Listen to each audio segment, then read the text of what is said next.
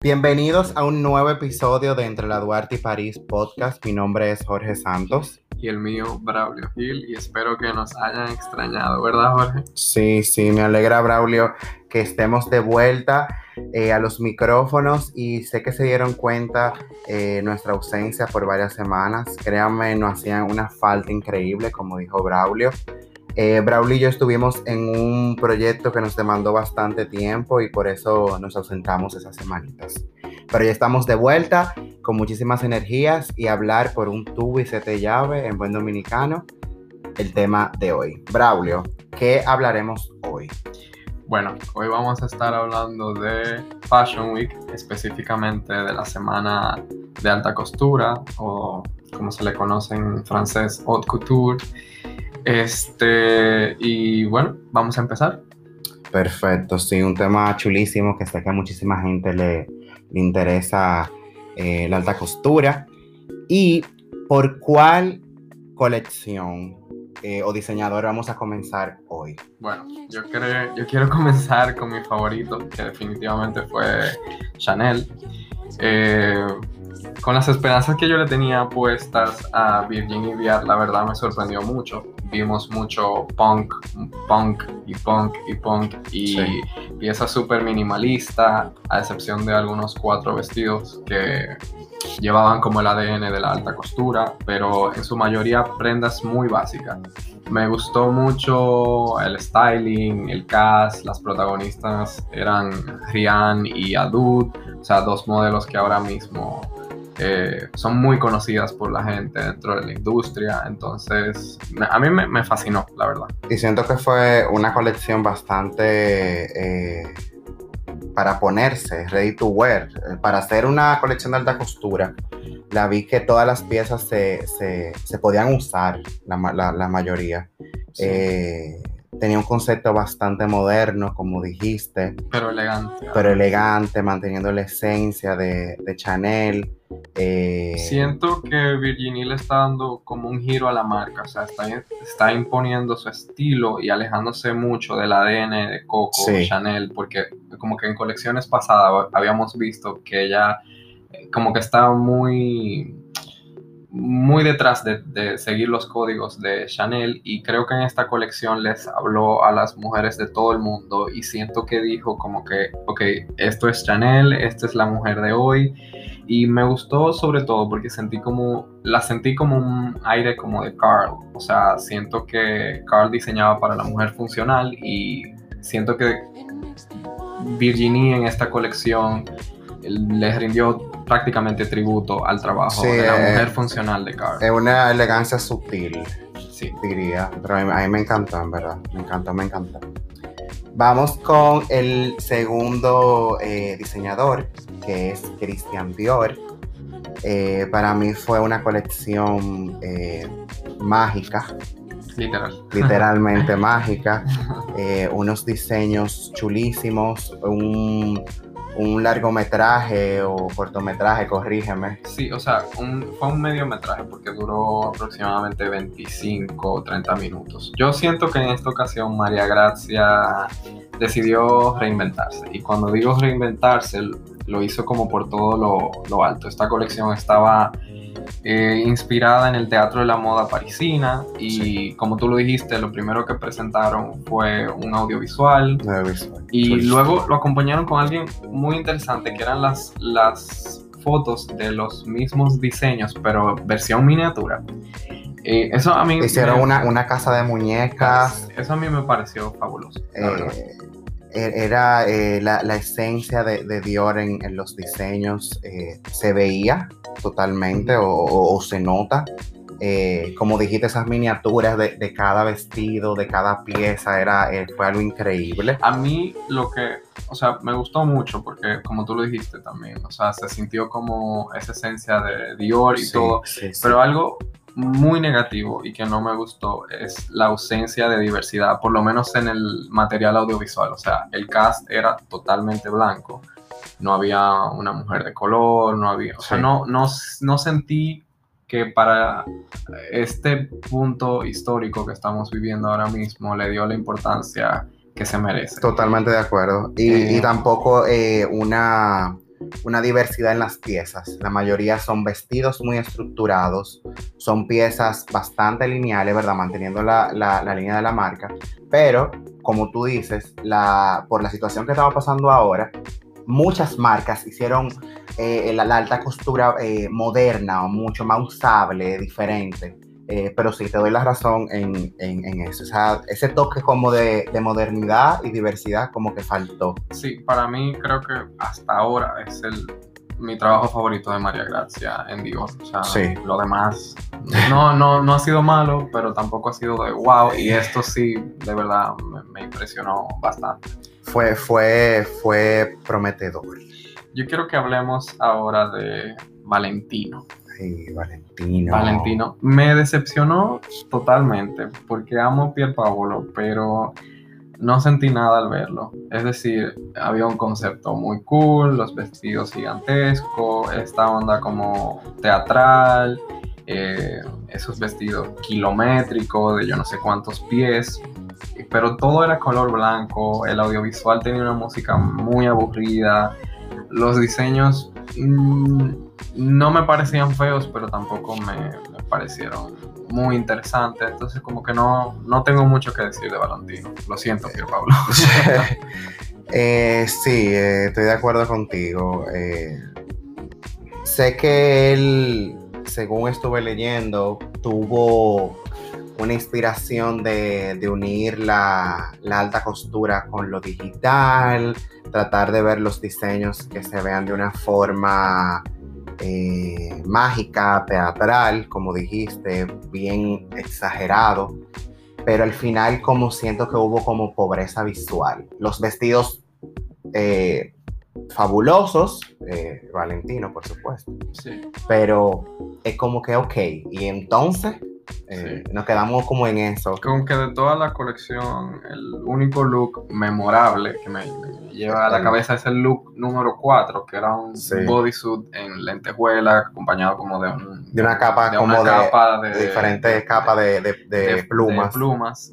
Ese es el único look que a mí me parece memorable, personalmente. Sí. Pero después sí, como que eh, eh, esperaba más, muchísimo. Sí, más. yo también esperaba muchísimo más de Valentino. Siento que quedó como un poco aburrido. Sabemos la situación, pero no. Otro que mm, yo definitivamente no sé si reírme o llorar es Balmain. Ay, Dios mío. Yo justo cuando pensaba como darle una oportunidad a Olivier, viene y sale con eso. Qué desastre. O sea, sé que intentó hacer algo diferente, se fue en un bote al río Sena y todo el que estaba ahí pudo ver el desfile, o sea, que no fue nada como exclusivo ni con invitación, pero qué desastre. Eh, se hizo muy viral en Twitter que Vogue Runway publicó las fotos sin editar del desfile y se veían los vestidos rotos, los hilos deshilachados, los brasieres fuera. Eh, fue una atrocidad y, y- y tuvieron que editar las fotos y volverlas a subir de, de- de tantos errores que había. Yo de verdad no soy muy fan de la marca. eh, es un joven muy talentoso, hay que darle el crédito. eh, que Yo, ha- o sea, ca- casi me convence. El año pasado, en Sí. el Fall Ready to Wear 2020, casi me convence. Hizo unos corsets en látex que a mí me parecieron genial, pero siento que fue muy innovador. sigue estancado, estancado en el 2014. O sea, habían diseños que yo los veía y yo dije, pero. pero Di que yo había eso es visto esto Kim ya. Kardashian Sí. en el 2014 cuando se 2014. fue a casar a Francia. o- No, y estos mini dress como con piedrería, con manga larga, que él siempre hace, que yo sé que es parte de su marca, pero yo de verdad no, no encontré nada nuevo. Eh, se puede decir que en los trajes eh, pudo ser que hubo como un poco de minimalismo y se vieron como algunos lindos, pero hubo, había como una discordancia entre los vestidos. Yo, yo de verdad, yo ni sé qué decir. Señores, yo no sé qué decir a eso. Eh, pero no sé, le faltó un toque. Entonces vamos con el siguiente, que sería. Alexander Bautier. Ay, Amé, amé, amé, amé, amé, amé la colección completa de Bautier. Eh, me gustó mucho que jugaron con el tema de la cuarentena, como que quédate en casa, pero make it fashion. Las fotos se exploraban como varios puntos de una casa, desde la cocina, la sala, el patio, una playa. O sea, me encantó demasiado. Sí. El juego de la paleta de, de colores, el look número 22, que es un vestido color salmón, pero que tiene un, un hueco cuando levantas el brazo, tiene como plumas. eh, me encantó. Eh, sí, totalmente de acuerdo contigo, Braulio. Eh, pasa igual que Chanel, que es una colección que para hacer de alta costura, señores, los 23 looks se pueden usar, todos.